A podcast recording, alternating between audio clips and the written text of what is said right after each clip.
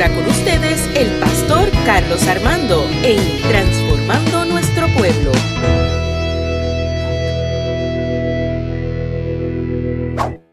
Dios le bendiga más a la iglesia. ¿Cuánto, ¿Cuánta falta me hacían ustedes? ¿Cuánta falta me hacían? Yo eh, le extrañaba. Siempre me gusta estar en la iglesia, así que eh, es una cosa seria. Y además que mi esposa me tiene mucho trabajo en mi casa y me hace falta estar en la iglesia. Qué bendición poder estar en la casa del Señor. Qué bendición poder estar en la iglesia. Qué, qué poderoso poder celebrar con, con ustedes eh, la oración y, y sobre todo exaltar el nombre del Señor y decirle que no hay nada mejor, iglesia. No hay nada mejor que estar aquí en la casa del Señor adorarle. No hay nada mejor que el Señor. Quiero que busque en su Biblia Filipenses capítulo 4. Filipenses capítulo 4. Voy a leer del 4 al 6. Cuando lo tenga, diga amén. Filipenses 4, del 4 al 6. Recuerden que yo lo leo en la traducción lenguaje actual. Traducción lenguaje actual, que nos están viendo por Facebook, muchas bendiciones a todos. Estamos transmitiendo simultáneamente como en cinco páginas distintas. Así que donde quiera que nos estés viendo, muchas bendiciones. Eh, si estás en YouTube, si estás en Facebook, escríbenos en las redes sociales, escríbenos, ahí está Yair, está pendiente de los comentarios y cualquier petición, cualquier demás, escríbanos de, de dónde nos estás viendo, de dónde nos estás viendo, escríbelo ahí en las redes sociales. Filipenses 4, 4 al 6, vivan con alegría su vida cristiana. Lo he dicho y lo repito, vivan con alegría su vida cristiana. Que todo el mundo se dé cuenta, que todo el mundo se dé cuenta que ustedes son buenos y amables. El Señor Jesús viene pronto. No se preocupen por nada, más bien oren y pídanle a Dios todo lo, que necesiten y sean agradecidos. Señor, en esta mañana, gracias por la lluvia, gracias por tu presencia, por tu amor, hasta por los truenos. Gracias porque tú nos haces recordar que estás aquí, Señor. Habla a nuestro corazón, a nuestra vida y que podamos salir transformados por tu presencia. En el nombre de Jesús. Amén. Amén. Se puede sentar en esta mañana. Di- dile que está a tu lado, oye, dile, dile, vi- vive con alegría, vive con alegría. Pero no, no se lo diga así triste, dígaselo alegre, vive, vive con alegría. ¿Qué pasa? Sal de eso. Ya, ya, ya, está lloviendo, vive con alegría. vive con alegría, chicos, sal de ese marasmo. Yo sé que eres un hombre sufrido, pero vive con alegría. Yo sé que está su. Yo sé que aumentaste un par de libras, pastor. Yo sé, pero vive con alegría. que la correa no te sirve. Vive con alegría, pastor. Sigue con alegría. Sigue para adelante. Somos dos. Mire, una de las cosas que más difícil, yo, yo puedo identificarlo. eh, eh, Algo que yo cumplo en septiembre 15, 19 años de pastor. Yo he trabajado en hospitales, trabajé de vendedor de mu- mucho tiempo, cuando más jovencito. eh, trabajé en Gordons, en Raola. eh. Algo que, que en la vida, eh, y como estudié trabajo social, la conducta humana, algo que es difícil es la convivencia. ¿Cierto o falso? ¿Cierto? El mantener la cordura, la paciencia y sobre todo no entrar en malentendidos. En malentendidos es uno de los retos grandes que tenemos en la vida como seres humanos. En la vida matrimonial, dos personas que deciden amarse, amarse toda la vida, amor por eterno, hasta que comienza la convivencia, hasta que nos damos cuenta de que somos tan distintos, hasta que nos damos cuenta que nuestras costumbres, nuestras crianzas, con nuestras preparaciones nos hacen tan distintos, tanto amor, hasta que comenzamos a convivir juntos. Ahí es como dice un refrán que yo escuché muy niño, ahí es que el gas que ahí que pela. Los que hemos jugado alguna vez el deporte, yo que jugué béisbol desde niño, jugué baloncesto desde niño, qué difícil es jugar baloncesto, porque somos cinco, pero hay uno que quiere ser la más estrella que el otro. Y qué difícil en baloncesto se habla de los role players. Un role player es un jugador que está ahí para una función específica. Por ejemplo, tú no eres bueno tirando la bola, metiéndola, pero eres buen rebotero. Pues tu función es coger todos los rebotes, porque los rebotes son importantes en el equipo. Tú eres bueno metiendo la bola, pues tú te encargas de tirar, pero no seas tan escopetero, porque tienes que involucrar a tus compañeros. ¿Ves? Lo difícil de que cinco jugadores que están en la cancha se sientan importantes. Y que no se sienta uno menos que el otro. Y que no peleen. Porque que muchos peleamos cuando jugamos baloncesto. Estamos en el mismo equipo y peleamos y discutimos. Ah, pero tú no me la pasaste. ¿Ves? Qué difícil lo que es convivir, estar en un deporte, el matrimonio. Yo les conté cuando yo me casé lo de la olla. Qué difícil era eso. Ayer estuve en un retiro y cuando yo comencé a hablar de matrimonio, yo sentí muchos hombres compungidos allí. Y yo yo tengo un ministerio de hombres sufridos, por si acaso, alguien quiere pertenecer. Eh, entonces, la realidad es, la realidad, y eso es broma, la realidad es que la convivencia es complicada, es difícil. Es algo distinto. Y cuando leemos lo que ocurría en la iglesia de Filipos, en Filipenses, era lo que ocurría. En este capítulo en particular existían dos hermanas boricuas, eran boricuas, estaban en Filipenses, pero habían nacido en Puerto Rico. Habían dos hermanas, la hermana Evodia y la hermana Sintique. Eran dos hermanas boricuas que estaban allí, en Filipenses. Y tenían una disputa entre, entre ellas mismas. Y Pablo se entera de que esas dos hermanas, que eran líderes de la iglesia, estaban molestas. Había una, había diferencia entre ellas. Pero pregunto yo, ¿eso no es normal en la vida de la iglesia? Es normal. Pero yo digo, eso es un pensamiento muy mío, ¿verdad? Que algo que es normal en, en, la vida secular no debe de ser normal en el reino de Dios. Sí puede haber diferencias, sí puede haber diferentes opiniones. Lo que no puede haber era lo que ocurría en estas dos mujeres, que había una disputa que había dividido el pensamiento y el criterio de la iglesia. Entonces, estas mujeres tenían ese pensamiento y tenemos que recordar lo que para el mundo normal, para el reino de Dios no es normal. En el reino de Dios puede existir diferencias, pero podemos convivir en unidad. ¿Cuánto dicen por eso? Usted y yo podemos diferir. Y eso es normal. Mi esposa, y yo diferimos todos los días. Y qué bueno, no somos iguales. Imagínense usted, Lila y yo igual, por favor. Dos locos juntos. Tiene que haber uno loco y uno acuerdo. Usted defina cuál, de los dos es loco. usted puede decir, loca es ella que se juntó con este. en el reino de Dios puede existir la diferencia, puede convivir en unidad y en amor, pero porque no hay manera de que usted diga que sea cristiano y no pueda convivir con otras personas. No hay manera. Escuchen lo que estoy diciendo. Que usted me diga a mí, yo soy creyente en Cristo y no pueda convivir con otras personas. Y que no pueda convivir con gente, diferir y amarlos a la misma vez.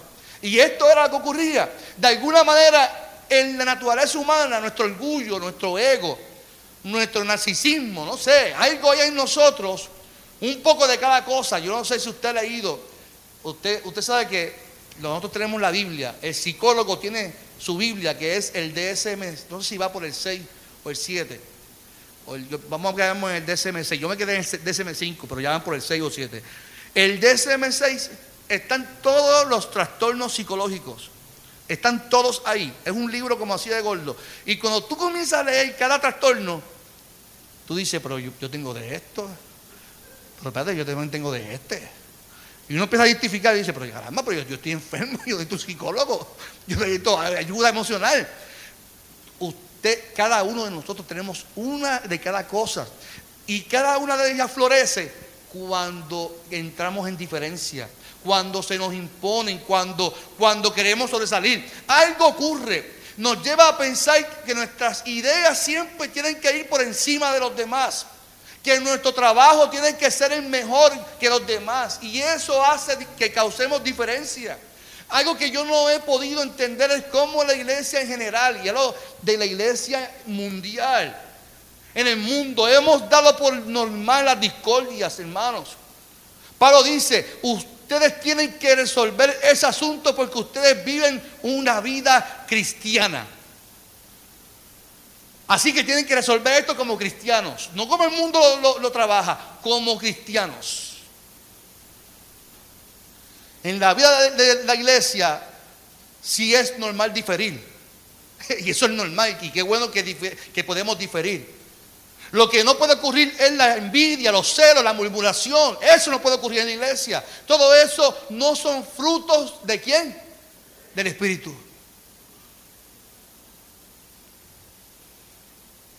Y en la vida del cristianismo no se le puede dar espacio a estas cosas, mi amado. Si usted le da espacio a la murmuración, a la queja, a la envidia, a los celos, usted está dando espacio a, a unos frutos que no son de Dios son del enemigo. El asunto con esto es lo siguiente, que esos sentimientos crean en la vida del creyente tristeza, crean malos pensamientos, crean divisiones, contiendas, enfermedades mentales, paranoia, complejo, provocación, proyección, etcétera. Puedo decir muchas cosas que, que esas cosas provocan en el. Entonces tú ves la gente triste, tuve la gente insaciable, tuve, pero ¿qué te pasa si tú vienes a la iglesia? Es que no, no siento lo mismo que antes. No es el problema de la iglesia, no es el problema del pastor, no es el problema de la gente, es que nosotros hemos caído en un sistema que nos, que nos oprime y que nos causa división, que nos causa contienda y nos causa tristeza. Porque cuando el Espíritu de Dios mora en ti y en mí, tiene que haber alegría a pesar de las diferencias. ¿O acaso usted no discute con su pareja y usted dice, pues me voy de casa? Cada vez que usted discute con su pareja, difiere de su casa. No, usted resuelve las cosas como hombre y como mujer. Las resuelve. Y si no se puede, pues no busca ayuda o hace lo que sea. ¿Verdad? Y, y no, estas cosas nos causan tristeza. Y Pablo establece en el verso 2 que se tienen que poner de acuerdo pues las dos son cristianas. Lo dice en el verso 2 del capítulo 4. Y observemos dos ejemplos que hay en la, vida de la iglesia cuando hay un grupo de personas que están de acuerdo. El primer ejemplo que yo puedo ofrecer es Hechos capítulo 2. ¿Qué ocurrió en Hechos capítulo 2? Que dice la Biblia que estaban todos juntos y unánimes. Cuando todos están juntos unánimes, a pesar de las diferencias, ocurrió Pentecostés, el derramamiento del Espíritu Santo. Poder bajó, la iglesia se fortaleció, los apóstoles recibieron el poder del Espíritu Santo y allí comienza la primera iglesia. Allí comienza con el primer mensaje de Pedro y tres mil personas se convirtieron allí porque estaban todos juntos. Ese es el poder de la, unidad. El segundo ejemplo que doy está en Hechos capítulo 10. Lo puede buscar después, anótelo por ahí. Y es cuando, yo lo he contado aquí, cuando Pedro recibe la visión del lienzo. El problema con Pedro era que el gentil tenía que judaizarse, tenía que pasar un proceso de judaización para, para que pueda ser aceptado. Y Dios procesa a Pedro y dice que cuando Pedro fue procesado llegó donde estaba Cornelio, que era un líder y que cuando llegó allí, llegaron todos juntos. Dice que llegaron juntos a casa de Cornelio. A pesar de las diferencias de, doctrina o de religión, Pedro fue allí y dijo, ahora entiendo que para Dios todos somos qué? Iguales. Entonces cuando entendemos eso, la unidad provocó el segundo Pentecostés, que allí hubo un avivamiento en ese momento cuando Pedro comenzó a hablar.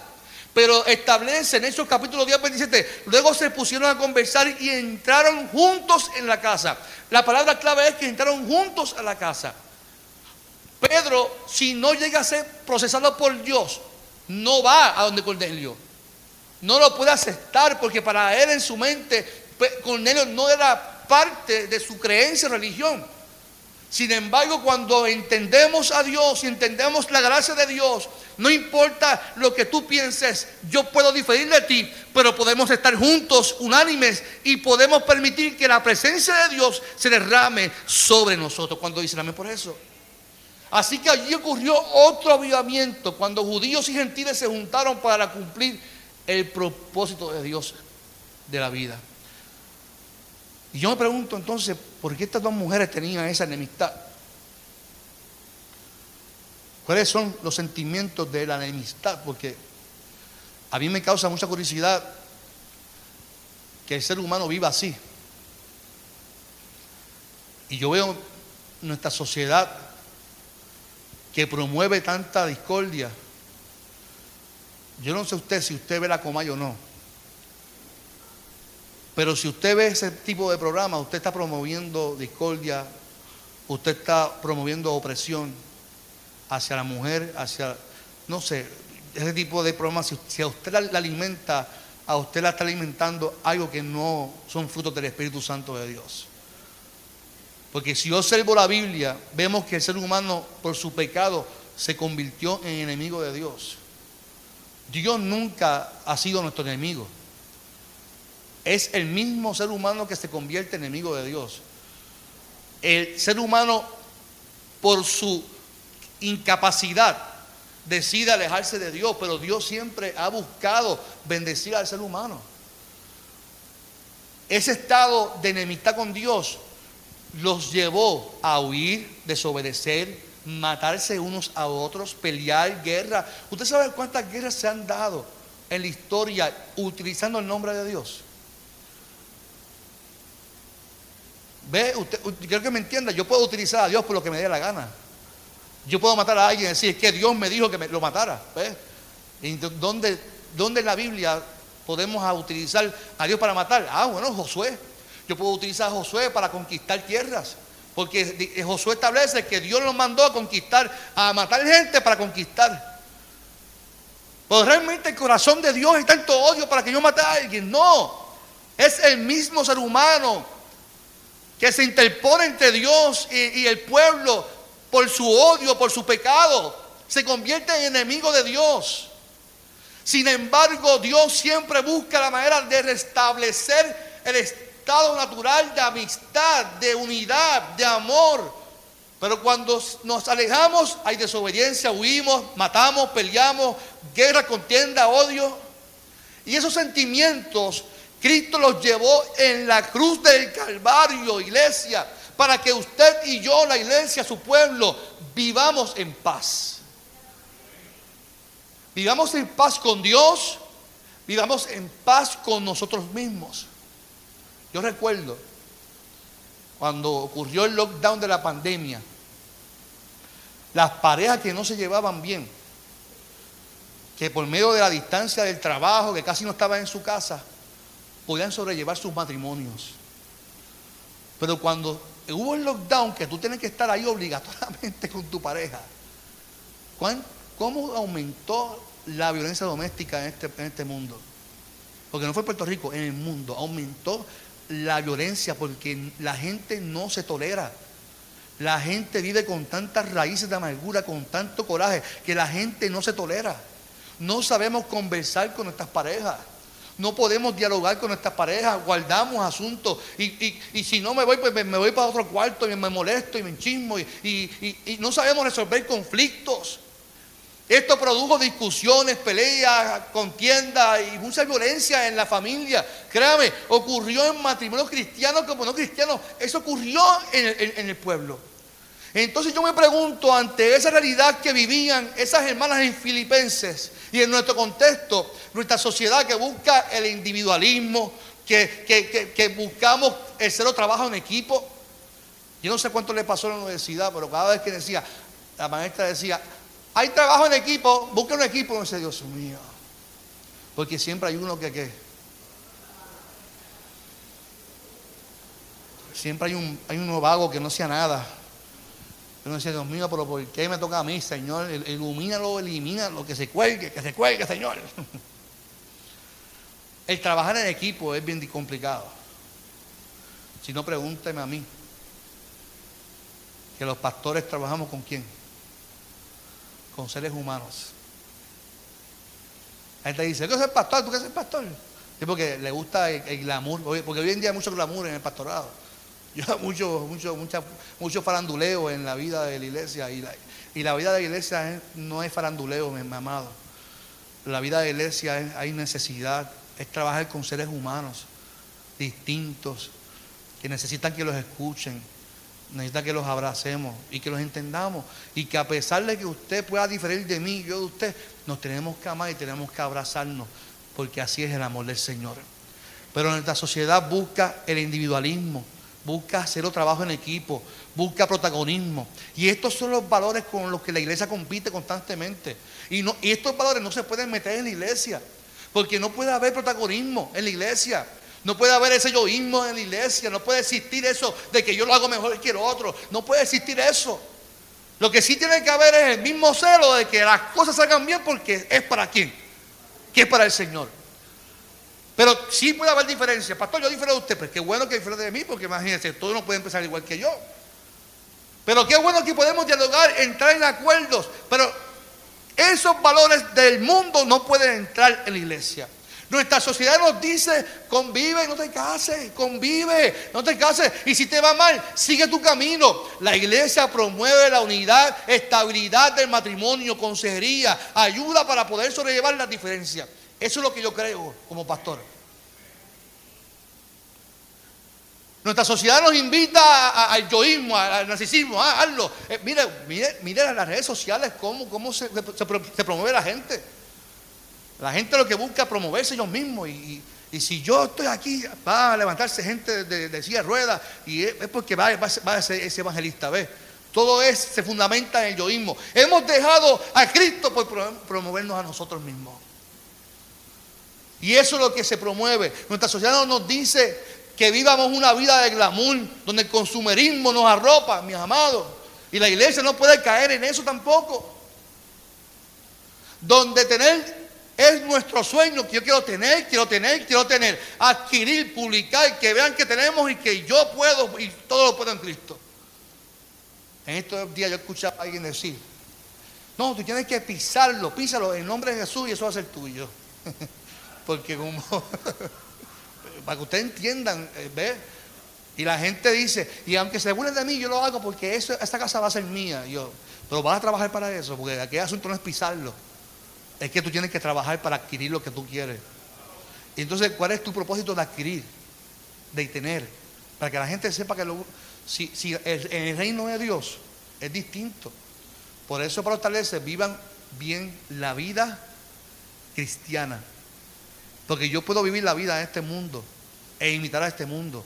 De querer tener posiciones, de querer, de que la gente me vea lo bien que yo estoy. Pero en el reino de Dios, Jesús me dice, vende lo que tienes y dáselo a los pobres. Esa es la justicia de Dios. Lo que la iglesia tiene que hacer no es el glamour, es que la gente tenga, que la gente se sienta bendecida, que la gente vea lo que Dios hace por ellos. No es tanto lo que podamos promover, sino lo que podemos hacer para que Dios se glorifique en esta sociedad. El cristianismo nos invita a vender lo que tenemos para que el que no tenga pueda tener según el plan de Dios. El Evangelio de Dios nos invita a caminar juntos, a respetarnos, a darle dignidad, eso es importante, iglesia, a darle dignidad al que no tiene. Hay gente que va a llegar a nuestra, a nuestra iglesia que posiblemente la gente dice, ay, pero esa persona es de un estatus social distinto al mío. Y qué bueno. Y qué bueno que podemos ser pobres, podemos ser ricos, no importa porque para Dios todos somos los mismos. No hay exclusividad. Yo, yo, iba a decir algo, no, no lo voy a decir. Me iba a ir en la carne. El elitismo, ese elitismo social, eso es una maldición. Créamelo, eso es una maldición. Si usted cree que usted pertenece a una élite, porque usted, eso es una maldición en su vida. La bendición está en poder entender a los demás respetar y amar a los demás. Hay un corito, hay un corito que yo cantaba de niño que dice, no puede estar triste un corazón, no puede estar triste un corazón que tiene a Dios, no puede estar triste un corazón que tiene a Cristo, no puede estar triste un corazón que tiene a Dios, no vivo yo. No vivo yo, vive Cristo en mí. Para mí, ¿cómo que dice? Para mí, el... ah, está, ya está, está entrabado ya. Para mí, el morir es vivir. Para mí, el morir es Cristo. No puede estar en Cristo en un corazón que tiene a Cristo. ¿Por qué Pablo establece a los filipenses? Regocíjense en el Señor. Vivan con alegría la vida cristiana. Cuando usted vive en contienda con alguien, por más que usted simule o proyecte ser el tipo o la mujer más feliz de este mundo, en su corazón hay tristeza. Porque hay contienda, hay diferencia. Y en la vida cristiana no puede estar Cristo un corazón que está Cristo porque entendemos la responsabilidad que tenemos nosotros como creyentes de vivir una vida conforme al testimonio de Cristo. ¿Cómo Pablo entonces resuelve este asunto de estas dos mujeres? Boricuas, de Carolina, Puerto Rico. Primero le pide a un compañero de la iglesia que las ayude y que les dé un consejo muy importante, que para mí se hace muy importante eh, eh, eh, pertinente a mi tiempo. Ese consejo es, ustedes tienen que vivir con alegría la vida cristiana. ¿Sabes lo importante de vivir con alegría? Es que cuando hay alegría y felicidad, yo entiendo lo, cuán importante es mi vida, mi estabilidad emocional, para ocuparle y perder mi tiempo de discutir con alguien y que eso me arrope mi vida. Pero cuando yo difiero, un día Amanda me, hace algo, y yo me acuesto pensando, es que Amanda lo que me hizo, y no resuelve el problema, y me acuesto a dormir otro día y vuelvo con Amanda, y, ese coraje me arropa. Y, y si no resuelve el problema, eso me causa qué? Angustia, tristeza. En mi casa puedo aparentar hacer otra cosa, pero hasta que no resuelve ese conflicto, yo vivo con tristeza. Y para establece, tienen que vivir con alegría, pero ¿cómo resuelvo eso? Sanando y perdonando.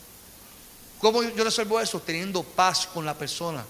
La paz se resuelve no pidiéndole a Dios que haga justicia sobre mi vida y sobre la vida de la otra persona. Porque qué fácil es nosotros venir, Señor, te pido que haga justicia porque el que se meta conmigo es una hija, yo soy una hija de Dios, una carrera de, lo alto, y el que se meta conmigo, rayos y truenos, le va a caer a la persona. No es así, mi amado.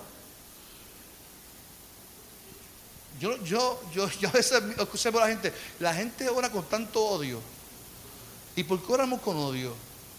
¿Por qué oramos que, que, se meta conmigo? Si tú eres hija de Dios, los demás también son tan hijos de Dios como tú lo eres, con tus imperfecciones y con nuestras imperfecciones. Por lo tanto, ¿por qué no mejor decirle, mira, lo que tú hiciste no me gustó?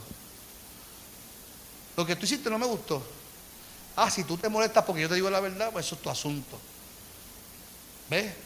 Pero yo tengo una responsabilidad de vivir una vida con alegría y Pablo dice, vuelvo y lo repito, vivan con alegría la vida que cristiana. Y dice más, que todo el mundo se dé cuenta de que ustedes son buenos y amables, porque el Señor viene qué? Pronto. Muchas ocasiones nosotros no disfrutamos la vida porque no hemos encontrado el sentido de la misma vida. Y, va, y, va, y entonces le echamos la culpa a, a cuantas personas hay en la vida porque nosotros queremos que alguien nos haga sentir importante. Y ahí eso tiene que ver mucho con, los líderes. La gente quiere que los líderes nos causen, nos, nos llenen, nos sacien para sentirnos plenos. Eso le pasa a los gobernantes. ¿Cuántas, ¿Cuántas veces le echamos la culpa a los gobernantes? Pero si el gobernador le corresponde hacer una cosa, a nosotros nos corresponde hacer una cosa. Y mi felicidad no, la puede determinar nuestro gobierno. Mi felicidad no la puede determinar mi pastor. Mi felicidad no la puede determinar ni mi esposa. ¿Cuántos vieron Barbie aquí? ¿Han visto Barbie? Ay, santo, parece que la gente está muy más santa que yo. Barbie, la película Barbie. Barbie, la película de Ken. Barbie y Ken. No la ha visto. Pues véala. Y una, crítica social muy poderosa. Ken, Ken tenía un vacío existencial. El vacío de Ken era que él entendía que era, la única felicidad en su vida era Barbie. Barbie. Pero es que es Barbie y Ken. Y Barbie lo rechazaba porque era una, usted cuando jugaba con Barbie, usted sabe que Barbie siempre, desprecia a Ken. Pues en la película eso es lo que está, lo que está representando. Y, y, Ken tiene un problema existencial de que quiere que Barbie llene su vida. Y al final de la película Barbie le dice, Ken, pero es que esto no es importante siendo que tú mismo. El asunto es que nosotros como seres humanos queremos que otras personas llenen nuestro vacío. Yo soy feliz, no porque estoy casado con Lilian. Mi felicidad no, no solamente son mis hijos, Karina y Sebastián. Yo era feliz antes de ellos. Después fue un proceso difícil, pero después volvimos a la felicidad. Oye, la verdad, los matrimonios son difíciles. Eso fue, mira, hasta que, hasta que uno encuentra la felicidad en el matrimonio. Hasta que uno dice, pues, lo que, es lo que mi esposa diga, ¿ves? ¿sabes? Eh, soy más feliz, ¿ves? Porque uno lucha. tú luchas por ser el hombre de la casa. Aquí soy, eso es lo que yo diga. Eres un infeliz. Intenta hacer lo que tu mujer diga y eres feliz ya. Nuestra felicidad no depende de lo que otras personas nos puedan dar. Nuestra felicidad como cristianos es por lo que Cristo hizo en nosotros. Ese vacío que nosotros, es que no encuentro que la iglesia, ¿cuántas veces yo escucho gente que es que la iglesia no me, no me sacia? Y van buscando iglesia, iglesia, buscando que algo me, me sacie. No son las iglesias, no son los líderes, somos nosotros mismos que tenemos un vacío, que queremos que alguien nos llene. Por eso, mire, ¿cuántas veces nosotros publicamos en Facebook y, esperando que alguien nos, dé like? Ese like de Facebook ha despertado tanta necesidad de que nos den like en la foto. Y, publicar, y publica, y publica, y publica, porque queremos que nos den like por todo lo que posteamos en las redes sociales. Los corazoncitos de Instagram le han convertido en famoso la gente y eso es lo que la gente quiere. Las personas viven con la necesidad de sentirse importantes. Ayer, mientras, y cuando voy terminando, yo estaba predicando en, un retiro de ese bautista y yo le compartí mi proceso cuando de mi traslado, de cuán vacío yo me sentía en mi proceso, yo siendo obediente a Dios. Y cómo ese proceso me rompió. Ese proceso me quebrantó mi corazón. Y que me di cuenta que tenía un problema yo, que no era más nadie. No era ni la iglesia ni Dios. El problema lo tenía yo. Que estaba buscando saciar una necesidad, sentirme lleno por algo ficticio, algo que no era real. Y que mi única felicidad se encuentra cuando yo sirvo y me doy para Dios. Y que lo hago sin esperar nada a cambio, sin esperar que alguien me diga, qué bien lo hiciste. Sí, que, qué bien lo hiciste. No, no, es que lo hice para agradar el corazón de Dios. Y cuando lo hacemos con, esa intención, lo hacemos para vivir una vida cristiana como a Dios le agrada. Y pueda ver que alguien difiera de ti, pero encontraste tu felicidad, encontraste tu verdadero sentido que es darte eh, en totalidad a la vida que, que Dios quiere para ti y una vida cristiana. Cuando encontramos el sentido de las cosas, todo cambia, mi amado. Todo cambia. Podemos trabajar con el que piensa distinto y amarlo, valorar su pensamiento y hasta diferenciar con él, pero amarlo con, todo tu corazón. Es difícil, pero la realidad es que es la manera correcta de vivir. Vivir con alegría es significado de que hemos sido procesados por Dios. No sé si usted me entiende. Es que ya hemos experimentado un proceso con Dios que en cada etapa de la vida cristiana hemos encontrado el sentido y ese sentido siempre será Cristo, que es el centro de todo. Y termino preguntando, y usted, usted lo va a responder en su mente, ¿cuál es importante nuestro testimonio en la vida cristiana? Porque existen personas que viven en, en la iglesia, están ahí, pero en su corazón solamente y en su mente lo que hay son quejas. Todo lo que hablan son enfermedades, dolencias, miedos, pánico. Y si no nos damos cuenta, terminamos hablando con personas su, su mismo idioma. ¿Ve? Y Pablo establece que todo el mundo se dé cuenta que ustedes son buenas y amables. Léalo en el texto bíblico. Que la gente se dé cuenta que ustedes son buenas y amables. O sea, cuán importante es nuestro testimonio como cristianos. ¿Qué es lo que estamos hablando? ¿Qué es lo que estamos comunicando? ¿Qué es lo que estamos expresando? La expresión no verbal, la expresión verbal. Es ahí donde florece tu testimonio y el mío con los frutos del Espíritu Santo.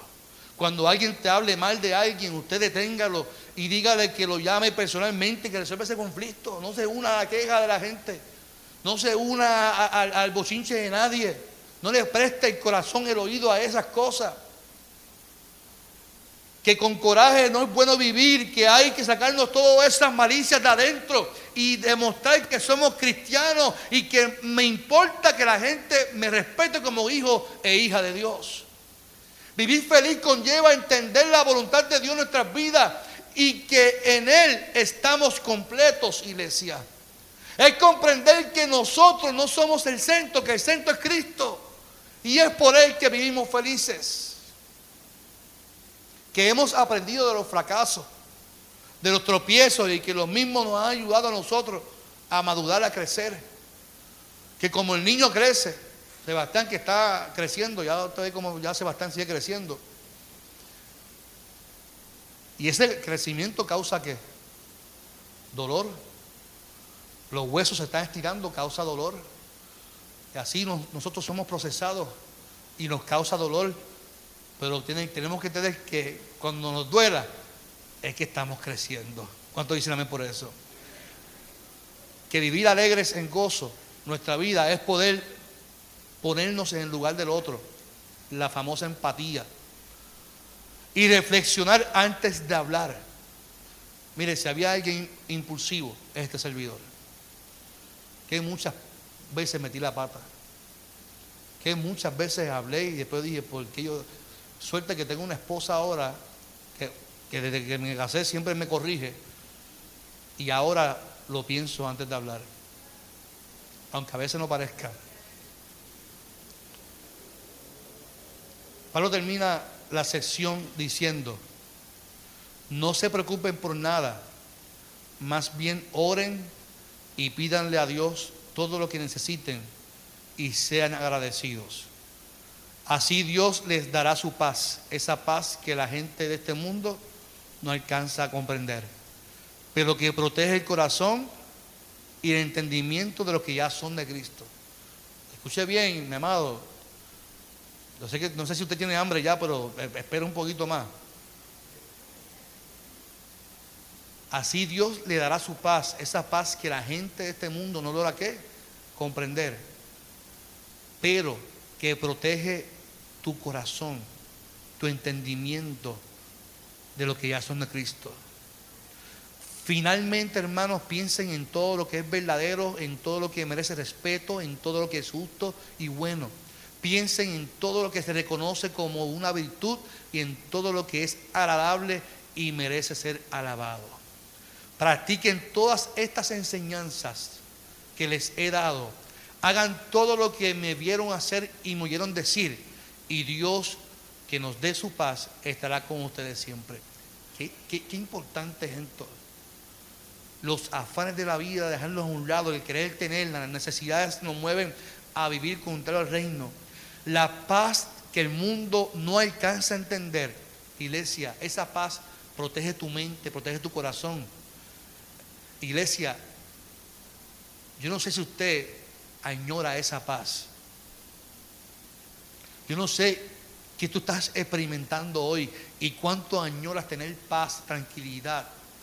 Porque la paz de Cristo no es la ausencia de problemas y conflictos. La paz de Cristo es esa paz que me protege mi mente y a pesar de los problemas hay estabilidad aquí y puedo sobrevivir, puedo vivir la vida tranquilo, vivir feliz porque hay, hay alguien que me cuida mi corazón. Hay alguien que me protege mi vida. Hay alguien que me está sosteniendo porque he entendido su gracia. He entendido que puedo vivir feliz a pesar de mis problemas. La paz de este mundo no la alcanza a comprender. Entonces yo me pregunto, que dice, dice el texto, finalmente hermanos piensen en todo lo que es verdadero, pero me pregunto yo, ¿en, en qué nosotros ocupamos nuestra mente? ¿En qué nosotros ocupamos nuestra mente? ¿En enojos? ¿En crisis? ¿En la ansiedad? ¿En la depresión? ¿En problemas? ¿En el futuro? Que es incierto. Digo, el futuro es incierto para los que no son de Cristo. Mi futuro y tu futuro ya está garantizado en Cristo Jesús. ¿Me entendió? El futuro del mundo, ellos viven Voy a llamar a Walter Mercado. El pescadito. La carta me dice que vas a ser próspero y que tienes que buscar trabajo. Eso, eso te lo puedo decir yo. Llámeme a mí y yo te digo tu futuro. ¿Qué me dice Cristo a mí? Que yo soy más que vencedor en Cristo Jesús. Que soy nueva criatura en Cristo Jesús que si me mantengo fiel y no me doblo mis rodillas a Baal, que soy victorioso en Cristo Jesús y que Dios nos da vida eterna y que en Él hay salvación. En eso pensar, en eso pensar, pensar en todo lo bueno, lo que merece respeto, lo que es justo, lo que es agradable, lo que Cristo hizo en mi vida. Yo reemplazo cada vez que vengan pensamientos, y usted que estoy en esta edad, Oye, los 46 son difíciles. Y los 46, eh, es difícil esa edad de los 50, 47. Esa edad es tan complicada. Yo no pensaba que sea tan difícil para mí. Cuando llegan los, achaques, estos, estos achaques ahora de viejo. va a estar nuevo, va a estar nuevo. Emma, va a estar nuevo. Pero estos problemas de, de, los dolores y todo eso, y uno dice, pero ¿en qué momento estoy envejeciendo ya? Que no me preparé para esto. Y entonces todo ocupa tu mente. Y vas a cita médica, ¿de qué estás hablando? Y vas a, la cancha, ¿de qué estamos hablando? Y voy para casa de mi mamá a hablar de lo que? De la dolencia. Y mi mamá tiene 81, yo tengo 46 y tenemos la misma dolencia. Y voy para allá y hablo lo mismo. Pero dice, no, no, pero es que tienes que reemplazar es lo que estás hablando, lo que estás pensando. Piensa en todo lo bueno, piensa en lo que merece respeto, lo que es justo, lo que Cristo hizo en tu vida. En eso pensar, lo que es agradable. Y dice más, practiquen estas enseñanzas porque mientras las practiques vas a sentir la paz de Dios. Yo no sé si usted quiere la paz de Dios, pero yo quiero vivir con alegría. Yo quiero vivir con felicidad. Yo quiero que el mundo vea cuán bueno ha sido Dios conmigo y cuán bueno Dios ha sido con usted. Por lo tanto, cuando salgamos del templo hoy, no venga, ay, que, pastor predicó tan, tan largo hoy. Y pues sigue hablando que si, que si fue largo, que si la lluvia. No, salga, viva con alegría. Demuestre lo que Dios ha hecho en su vida. ¿Qué Dios ha hecho en tu familia? ¿Qué Dios ha hecho en tus hijos? ¿Qué Dios ha hecho en tu salud? ¿Qué Dios ha hecho en tu vida? Olvídese de los problemas de la crisis. Eso siempre va a estar ahí. Y cuando termine una, Ay, dígamelo a mí. Siempre va a haber algo. Pero cuando pienso en lo que Dios ha hecho en mi vida, es más que suficiente para vivir con alegría. Vivan con alegría, mi amado. Vivamos con alegría la vida cristiana.